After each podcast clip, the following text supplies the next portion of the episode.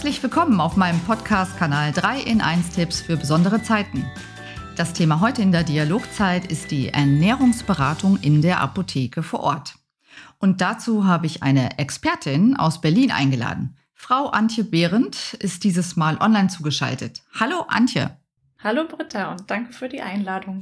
Schön, dass du da bist. Antje, du bist ebenfalls Apothekerin und darüber hinaus auch Ernährungsberaterin in der Apotheke. Der Gesundheitsbericht der Bundesregierung zeigt uns ja, dass sich ein großer Teil der deutschen Bevölkerung nach wie vor fehl- oder mangelernährt. Was hat denn Ernährung oder Ernährungsberatung mit der Apotheke zu tun, in der es doch eigentlich in erster Linie um Arzneimittel geht? Ja, sehr viel eigentlich, weil ähm, wenn man so sieht, die Rezepte, die wir bekommen und für die wir dann die Medikamente rausgeben, da ist es ja meistens so, dass die Erkrankungen, die dahinter stecken, in ganz, ganz vielen Fällen vermeidbar wären, wenn man besser Bescheid wüsste über eine gesunde Ernährung und ja nicht so stark reinfallen würde sozusagen auf die Marketing-Aussagen von Lebensmittelherstellern, sondern eben wieder sich natürlicher ernähren würde, mehr vom Markt kaufen würde und eben ganz natürliche Lebensmittel ist, die sozusagen unsere Oma oder Uroma auch schon kannte ja. und gegessen hat. Und da gibt's eben so unzählig viele Erkrankungen, die man wirklich vermeiden könnte oder eben auch zumindest die Symptome ganz stark reduzieren könnte durch eine Umstellung der Ernährung und in vielen Fällen sogar auch ganz wieder wegbekommen könnte. Und das habe ich sogar schon sehr häufig erlebt, dass dann die Medikation runterdosiert werden konnte und eben sogar teilweise die Medikamente sogar dann natürlich in Rücksprache mit dem Arzt dann auch sogar abgesetzt werden konnten, wenn natürlich der Wille da ist, dass man sich verändert und Meistens gehört da eben viel dazu. Zum einen müssen die ja das auch verstehen. Man muss denen schon auch ein bisschen erklären, warum das eigentlich alles so ist, dass die so ein bisschen die Grundlagen lernen, weil das einfach kein Wissen ist, was man so äh, in der Schule oder so mitbekommt. Ja. Ähm, und wenn sich jemand eben gar nicht mit diesen Themen auskennt, die meisten kennen sich ja besser mit ihrem Auto oder mit ihrem Handy aus als mit ihrem eigenen Körper, dann muss man denen das einfach mal in einfachen Worten erklären. Und dann haben die auch meistens ein viel größeres Verständnis und auch den Willen, das wirklich auch zu verändern. Und ja, man muss natürlich einige Sachen dann doch umstellen, auf einige Sachen verzichten, aber die meisten merken dann auch, dass man trotz des Verzichts auf ganz, also ganz viele neue Lebensmittel kennenlernt und auch trotzdem sich sehr, sehr vielfältig ernähren kann und es auch trotzdem sehr lecker ist. Du hast jetzt gerade schon erwähnt, dass es ganz wichtig ist, sich erstmal ein bestimmtes Wissen anzueignen über dieses Thema an sich. Wie ist es bei dir denn dazu gekommen? Was hat dich dazu bewogen, eine Ausbildung als Ernährungsberaterin zu machen? Ja, also ich bin ja Apothekerin und habe dann direkt im Anschluss an mein Studium habe ich schon ziemlich früh meine erste Tochter bekommen und dann war es so, dass ich so ein bisschen gelangweilt habe eigentlich in der Elternzeit. Und ja, ähm, das dann ich. kam sogar noch so ein Schlüsselerlebnis dazu. Ich war dann selber, als ich schwanger war, mal in einer Apotheke und die hatten immer einmal pro Woche so ein Angebot, dass eine Ökotrophologin da war und die hat dann für Schwangere und für Mütter ähm, Ernährungsberatung gemacht für die Schwangerschaft und eben auch für die Säuglingsnahrung. Und das fand ich total spannend und habe mich da einfach mal beraten lassen ähm, und war dann so begeistert und wollte das eben auch gerne machen. Hatte dann auch wirklich so ein bisschen als Ziel dann auch nur das Thema so Ernährung für Kinder und für Schwangere zu nehmen. Und, und dann habe ich so ein Fernstudium gemacht und das ist interessant, weil du aus ganz ähnlichen Beweggründen eben genau diese Ausbildung gemacht hast, genauso wie ich. Auch ich habe ein Fernstudium gemacht, als mein Kind, mein erstes Kind auf die Welt kam. Auch mehr mit dem Fokus auf Familienernährung. Aber das kommt man natürlich heute auch in der Apotheke sehr zugute, beziehungsweise unseren Kunden und Patienten. Und an der Stelle möchte ich auch noch kurz erwähnen, in der Apotheke gibt es ja auch eine zusätzliche Ausbildung, eine Ausbildung zum Fachapotheker mit der Zusatzbezeichnung Ernährungsberatung, die auch exklusiv von der Apothekerkammer angeboten wird. Also insofern gibt es natürlich verschiedene Wege, sich gutes, fundiertes Wissen über die Ernährung anzueignen. Ich denke auch, da gibt es so viele verschiedene Möglichkeiten. Ähm, muss man einfach gucken, was am besten zu einem passt oder wenn man sich auf bestimmte Bereiche vielleicht fokussieren möchte. Also zum Beispiel gibt es ja auch die Ausbildung zum Darmberater und dann ist das halt irgendwie ein Fünftagesseminar oder so und dann ist man dafür dann aber Spezialist in Bezug auf Ernährung für einen gesunden Darm und für eine Darmsanierung. Das ist natürlich auch nicht schlecht für die Apotheke. Und das bringt uns gleich mal in die Apothekenpraxis.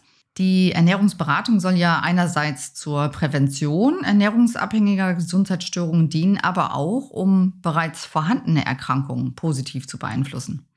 Wie sieht denn die Umsetzung, also die Ernährungsberatung in deinem Apothekenalltag aus, Antje? Oft ist es so, dass man schon im Beratungsgespräch in der Apotheke so kleinere Tipps gibt, dass man, also auch meine Kollegen da so ein bisschen, ich schule die dann auch teilweise, dass die da eben auch dann Bescheid wissen und manchmal holen die mich dann auch dazu und ähm, dann tauschen wir sozusagen und dann berate ich die Kunden und sehr häufig ist aber so, dass die dann so einen ausführlichen Beratungsbedarf haben, dass wir dann eben einen Termin vereinbaren mhm. und dass die dann nochmal wiederkommen und man dann wirklich nochmal so eine halbe Stunde oder eine Stunde spricht und oft kommen die dann auch wieder. Also es ist ja so, dass dass die Ernährungsberatung oft gar nicht so sehr, also schon auch inhaltlich ist, dass man denen eben Tipps gibt, was gut ist, ähm, vielleicht auch mit denen zusammen so Ernährungspläne erstellt, was für die auch passt. Also ich gehe da immer sehr stark drauf ein, wie die sich generell schon ernähren und gucke dann. Sehr individuell man, auch. Ne? Genau, wo kann man da vielleicht jetzt was verändern und verbessern, dass denen das dann trotzdem schmeckt und dass die nicht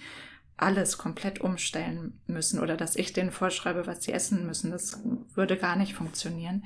Manchmal kommen ja auch die Kunden in die Apotheke, wie du gerade gesagt hast, und es kommt zu einer intensiven Ernährungsberatung, die bis zu einer Stunde dauern kann, mit Terminvergabe. Wie wird das Ganze finanziert? Das wird dann bezahlt, also das bezahlt mhm. der Kunde selbst. Okay. Es kommt immer darauf an, welche Ausbildung man hat. Man kann bei bestimmten Ausbildungen sogar über die Krankenkasse abrechnen. Dann muss man ah. aber Ökotrophologie zum Beispiel studiert haben. Und das habe ich jetzt nicht. Also das heißt, die müssen das immer privat bezahlen. Okay. Manche Krankenkassen erstatten das, also vor allem private teilweise. Da muss man natürlich dann immer im individuellen Fall dann mit der Krankenkasse das absprechen. Das machen die Kunden dann aber selbst.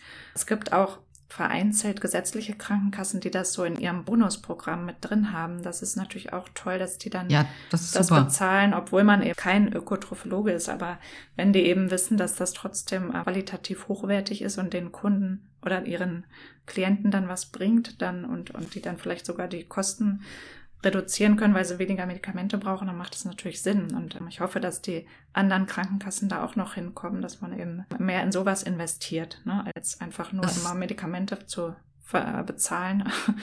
Das würde Sinn machen, ja, sehe ich genauso. Antje, kannst du uns dann mal ein Beispiel aus deiner Apothekenpraxis nennen, wo Ernährungsberatung Sinn macht? Also die meisten kommen, weil sie übergewichtig sind mhm. und daran was verändern möchten. Ist das mehr geworden jetzt zur Corona-Zeit? Ja, viel mehr. Also wirklich. Ähm, äh, und die meisten haben irgendwie so, ja, so vier bis fünf Kilo zugenommen, fühlen sich einfach mhm. unwohl, manche aber auch noch mehr. Und das merkt man natürlich schon, dass die sich weniger bewegt haben, einfach auch viel zu Hause waren, dadurch viel häufiger einfach gegessen haben. Auch. Ja. Also so als positives Beispiel, zum, was mich immer, ich immer gerne ran, dran zurückdenke, es war mal eine Frau, die hatte Arthrose, hatte ganz starke Schmerzen und ich habe ihr dann geraten, dass sie eben den, also sie hat sehr viele tierische Produkte gegessen. Ich habe das dann ein bisschen reduziert mit ihr und es war für sie auch okay, dass sie dann eben seltener einfach Fleisch und tierische Produkte gegessen hat und ganz viel Gemüse. Und dann hat sie zusätzlich noch Omega-3-Fettsäuren eingenommen. Und die war so dankbar und zufrieden. Die kam dann irgendwann wieder und hat mich in den Arm genommen, hatte wirklich Tränen in den oh, Augen. das ist schön. Und das, ja, das ist dann, dann sind es einfach so schöne Erlebnisse, dass man sich dann einfach so freut und da eben auch motiviert ist, weiterzumachen. Jetzt kommen ja auch andere Menschen mit anderen Anliegen, also jetzt nicht nur Gewichtsreduktion zu dir, sondern wer kommt noch, für wen kann das eine Unterstützung sein, seine Ernährung mal genauer unter die Lupe zu nehmen? Wir haben ganz viele Sportler. Das hat natürlich jetzt mhm. nichts mit Krankheiten zu tun, aber finde ich trotzdem spannend, dass die dann kommen. Die möchten dann zum Beispiel dazu beraten werden, wie sie ihre Muskeln noch besser aufbauen können. Wir machen ja, bieten auch so BIA-Messungen an, dass wir eben die Muskelmasse dann auch bestimmen können. Wofür steht BIA? Das heißt Bioimpedanzanalyse und da wird dann eben ja, da wird so ein Wechselstrom angelegt. Das mhm. merkt man nicht, ist auch völlig schmerzfrei. Und dann kann man eben die Fettmasse bestimmen und die Muskelmasse. Und man sieht auch die Wasserverteilung. Das ist auch immer ganz spannend für mhm. zum Beispiel, wenn jemand ähm, eine Insulinresistenz hat, dann sieht man das an der Wasserverteilung schon oh. ähm, in der BIA-Messung. Und dann empfehle ich denen dann immer nochmal bestimmte Laborwerte zu holen, dass man das nochmal bestätigen kann.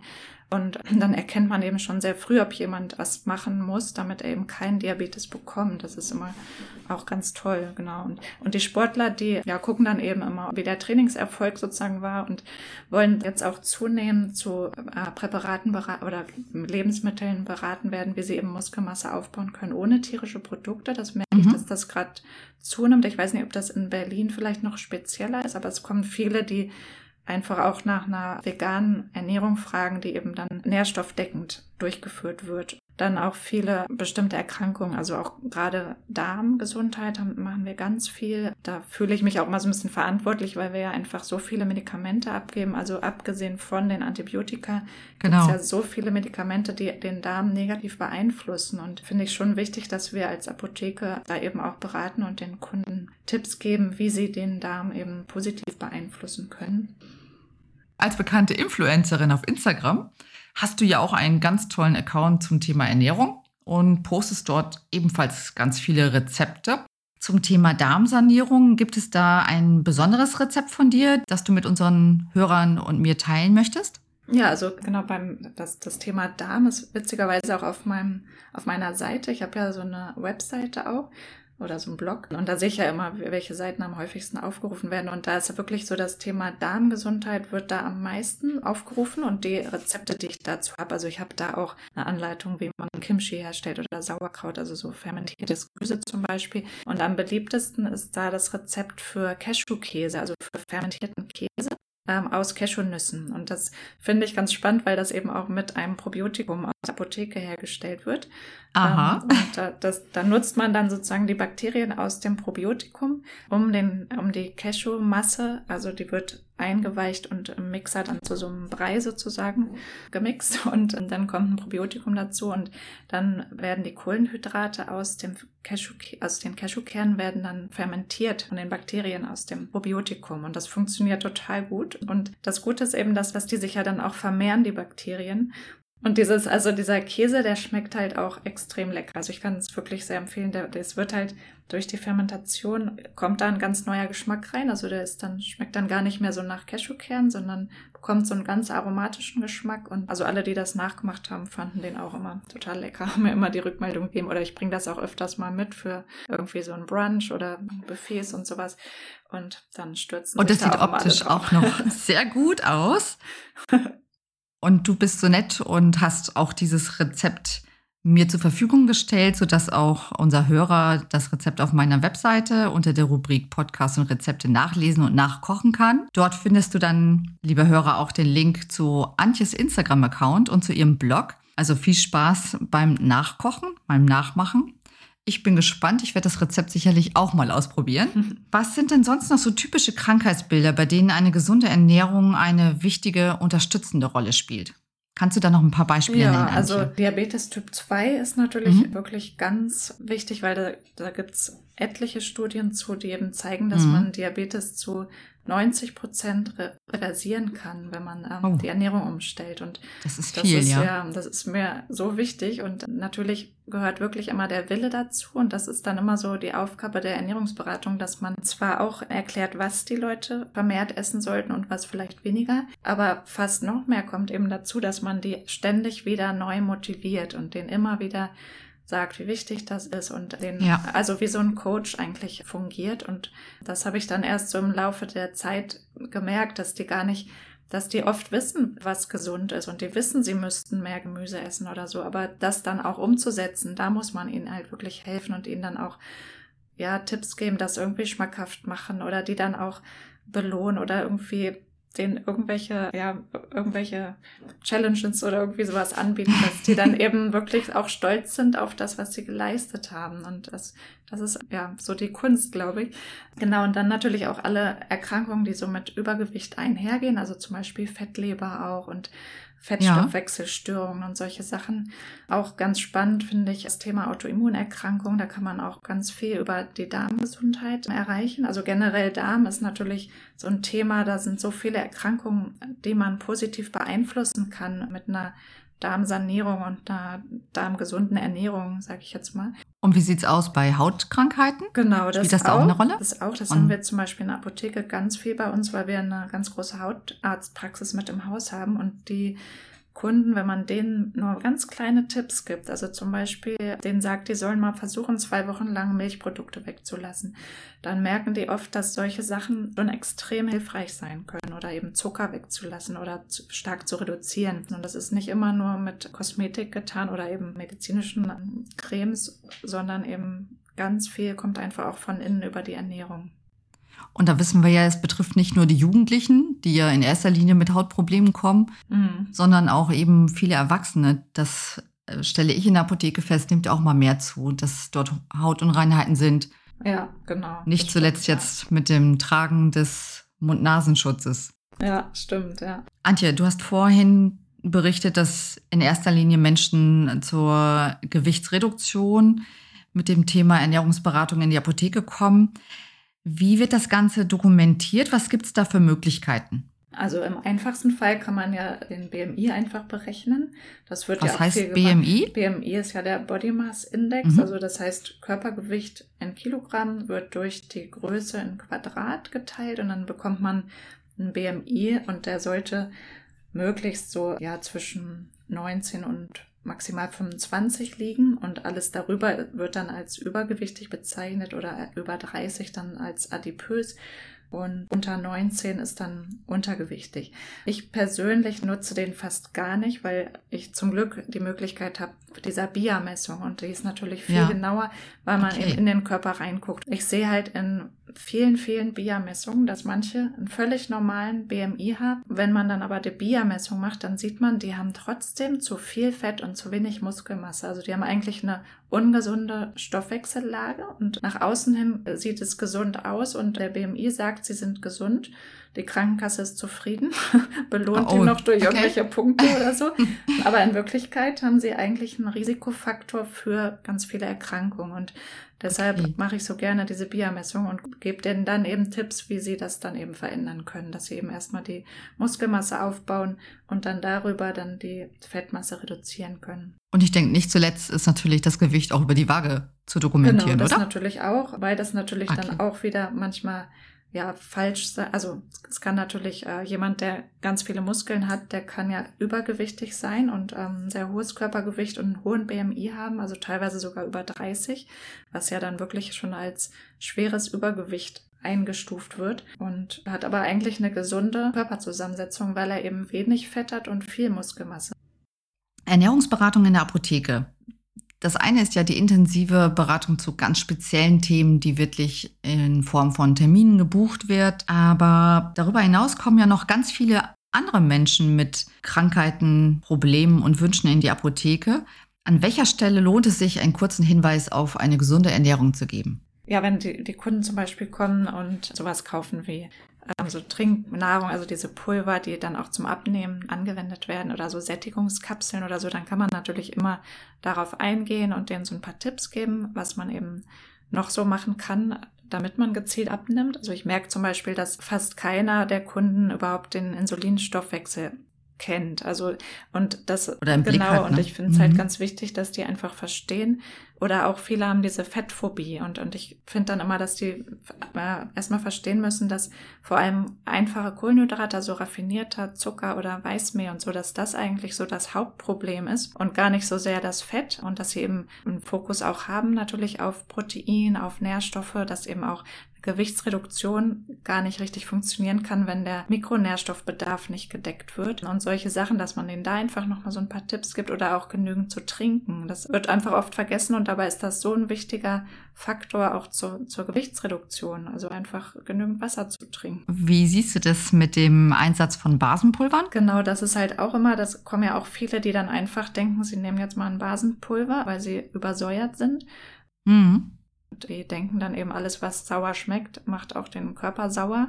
Und dann nehmen sie einfach mal ein Basenpulver und machen das alles wieder basisch, wobei das Problem ist, dass man dann einfach den ganzen Magen-Darm-Trakt basischer macht. Und damit ja stört man eigentlich die Darmbakterien, weil die mögen es ja sauer im Darm. Und das ist halt immer so ein bisschen schwierig. Und denen das dann zu erklären, dass sie eigentlich noch einen größeren Erfolg haben über Lebensmittel, die dann basisch im Körper wirken, aber nicht im Magen-Darm-Trakt. Das muss man denen halt klar machen. Klassisches Beispiel ist bestimmt hier die Zitrone ja, zu nennen. Genau.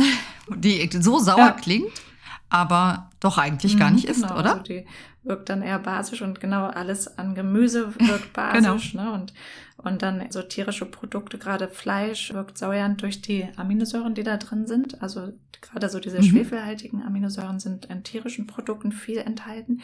Und wenn man das dann einfach versucht, ein bisschen zu reduzieren und auszugleichen durch viel Gemüse, was ja viele einfach auch viel zu wenig essen, dann merkt man da viel schneller einen Erfolg und hat ja beeinflusst eben die Darmbakterien dabei nicht so. Das finde ich ganz wichtig. Und ich denke, nicht zu vergessen, immer dann auch kurze Ernährungstipps zu geben, wenn es darum geht, Mittel gegen Durchfall oder wenn Mittel gegen Verstopfung angefragt werden, Blähungen oder auch bei allen anderen Nahrungsergänzungen. Genau, also zum einen kann man dann ja immer noch ganz gute Ernährungstipps geben, die auch unterstützend dann wirken und gleichzeitig kann man bei manchen Sachen auch hellhörig werden, wenn jemand häufig kommt oder gleich eine Großpackung gegen, also Tabletten gegen Blähungen kauft. Und dann kann man sich schon mal fragen, warum braucht er überhaupt so viele? Ne? Also und dann mhm. ist ja schon eigentlich naheliegend, dass irgendwas mit dem Darm nicht stimmt und dann kann man da eben nochmal ein paar Tipps geben, wie man eben die Darmgesundheit fördern kann und dass man vielleicht auch gar nicht unbedingt immer nur die Tabletten gegen Blähungen nimmt, sondern dass man erstmal versucht, vielleicht mit Probiotika und mit Ballaststoffen zu arbeiten, damit eben das Mikrobiom sich wieder verbessert und dann eben die Blähungen sozusagen an der Ursache behandelt werden. Also möchte ich an dieser Stelle mal als Fazit festhalten, die Ernährungsberatung in der Apotheke ist also ein sehr wichtiger Bestandteil im Gesundheitssystem, eben weil wir in der Apotheke vor Ort die Patienten, unsere Kunden zu einer Ernährungsumstellung motivieren können und damit die Krankheitsrisiken und Kosten senken können. Antja, hast du zum Schluss noch ein paar weitere Tipps für unsere Hörer außerhalb der Apotheke noch ergänzend, was zum Thema Ernährungsberatung schnell an Wissen nachzuschlagen und sich anzueignen ist? Es gibt sehr, sehr gute Bücher. Ich bin da immer ein großer Fan zum Beispiel von Uwe Kröber, der ist ja auch Apotheker und beschäftigt sich ganz mhm. viel mit Mikronährstoffen. Das kann ich zum Beispiel allen empfehlen. Oder die eher fachlich unterwegs genau, sind, glaube ich. Die sich da ein bisschen weiterbilden wollen, ohne jetzt irgendwie eine bestimmte Ausbildung noch zusätzlich zu machen. Oder im Bereich vegane Ernährung. Dann ist von Nico Rittenau sind die Sachen, also gerade auch sein erstes Buch ist da eine super Grundlage. Also es ist wirklich wie so ein Lehrbuch oder auch seine YouTube-Videos. Die sind halt alle sehr fundiert und ähm, evidenzbasiert. Und ja, also es gibt ein relativ neues Buch noch von Professor Dr. Martin. Das heißt, wie Insulin uns alle dick oder schlank macht. Das finde ich ganz toll, um den Insulinstoffwechsel zu ähm, verstehen. Und was man ansonsten den Kunden, finde ich, noch als Tipps geben kann, ist, dass man einfach auf bestimmte Apps oder Webseiten oder so verweist. Und es gibt ja mittlerweile auch Apps, die auf Kassenrezept schon verschrieben werden können. Genau, das ist jetzt relativ neu noch. Da gibt es Zanadio zum Beispiel. Das ist so eine der ersten Apps, die man zur Behandlung von starkem Übergewicht anwenden kann für Patienten, die ein BMI über 30 haben. Und die kann man dann richtig auf dem äh, Kassenrezept verordnen lassen vom Hausarzt. Und da sind dann so die drei Therapiesäulen mit enthalten, also Ernährung, Bewegung und Verhalten. Und das geht dann wohl sehr personalisiert auf den Patienten ein. Das sind ganz wertvolle Tipps und liebe Hörer, auch diese Links sind dann in den Noten des Podcast-Texts zu finden. Ja, liebe Antje, vielen lieben Dank, dass du dein wirklich besonders wertvolles Expertenwissen zum Thema Ernährungsberatung in der Apotheke hier geteilt hast. Ja, sehr gerne. Hat Spaß gemacht. Und lieber Hörer, wenn dir dieser Podcast gefallen hat, lass gerne eine positive Bewertung da. Den Link zum Rezept von Antje findest du auch nochmal in der Podcast-Beschreibung dieser Folge. Das hatte ich eigentlich eben auch schon gesagt, ne? Bleibt mir wie immer an dieser Stelle zum Schluss nur noch zu sagen, bitte bleib gesund, komm gut durch diese Zeit und gönn dir bewusst viele besondere und vor allem genussvolle Momente. Bis dann, deine Britta. Tschüss. Tschüss.